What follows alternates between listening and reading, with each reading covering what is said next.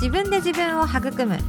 ディスカッションの学びの空間。D コートを運営している高柳のぞみです。こんにちは。今日はコミュニケーションスタイルについてお話しします。人と話す時どのようなスタイルで話していると思いますか？って聞かれてもえーってなると思うんですけれども私自身ですね大学時代からこうずっとコミュニケーションの分野を学んできてですね本当にコミュニケーション学だったりですね、えー、会話の仕方とかいういろんな本だったり先生だったりに教えてもらっていろんな勉強してきたんですけれども当時の私が最初に驚いたのはですねあのスタイルの違いについてでした。世界のコミュニケーションスタイルっていうのをですね、まあ、大雑把に分けると、まあ、高コンテキストコミュニケーションと低コンテキストコミュニケーションっていう2つで表されるんですね。でこの高コンテキストコミュニケーションっていうのが日本人のコミュニケーションスタイルと思ってもらったらすごく分かりやすいと思います。で逆にこの低コンテキストコミュニケーションというのが欧米の人たちのスタイルというふうにですねえ理解してもらうと分かりやすいのかなと思います。でじゃあ日本人のこの高コンテキストコミュニケーションってどんなスタイルなのっていうとこれはですねもう、まあ、日本人独特のいろんな言葉がありますけど維心伝心とかですねあうんの呼吸とか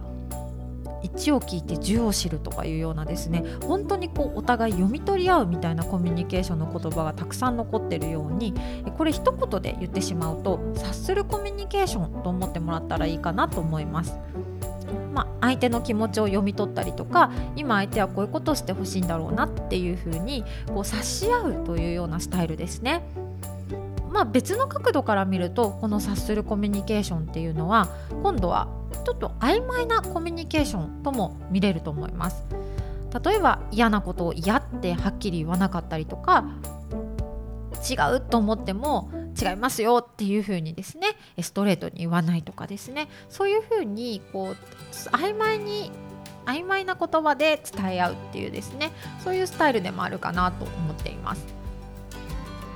もう一つの低コンテキストコミュニケーションはですね今度はこれもちょっと簡単に言ってしまうとこうはっきりコミュニケーションと思ってもらったらいいと思います。あの自分が思っていることとか考えていることを、まあ、はっきり伝えたりとかあとは詳細に伝えていったりとかそういった、まあ、あのスタイルのコミュニケーションになるんですが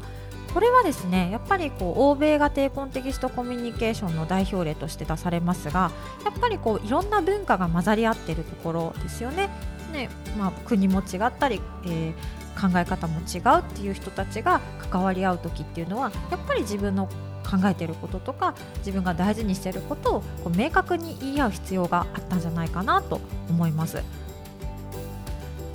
で、えー、私自身この察するコミュニケーションはっきりコミュニケーションとちょっと簡単に言いますがこの2つのスタイルがあるんだよって聞いた時にものすごくこう納得感があったんですよね。こうそれは私自身が実はこうどちらかというとこうはっきりコミュニケーションだったからなんです。で私ははっきりコミュニケーションだったためにちょっとこう人間関係で苦労してきたところが多いんじゃないかなと改めて思ったんですよね。例えばですけれども私が何かこう自分が思ったことを主張するとですねあもうあまりにはっきりすぎてちょっと相手がすごく怖がられたりとか逆にそれを目上の方にやってしまって失礼だとね、ね、言われてしまったりとかなんでこんなにうまくいかないんだろうって思うことがたくさんあったんですね。でこのはっきりコミュニケーション察するコミュニケーションあるんだよってことをした時にあ私はその相手とこうスタイルが合ってなかったんだとかですね私のこうコミュニケーションスタイルに対してすごく不快感があったんだなとかっていう風にこうコミュニケーションの問題をすごく理解できたっていう感じだったんですね。で逆に私が察するコミュニケーションタイプの人に思ってたことはなんかこうはっきりしない人だなとかもっとはっきり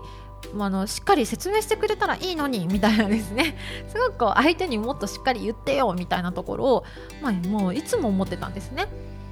これもやっぱ自分のスタイルを中心に相手のコミュニケーションに不満を感じてた状態だったんじゃないかなって、まあ、今振り返ると本当にこのコミュニケーションスタイルの問題を全部こう相手のせいにしていたような気がします。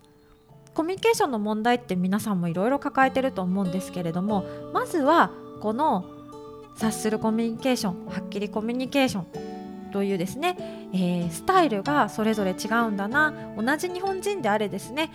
別の国の方であれこのスタイルがこの人はどういうスタイルなんだろうっていうふうにですねこうスタイルの違いにちょっと着目してみたり寄り添ってみることであのコミュニケーションのこう不和というかですねそういったのが少し和らぐんじゃないかなって今私はすごく思ってるんですね。で当然スタイルが合わない人もいると思いますし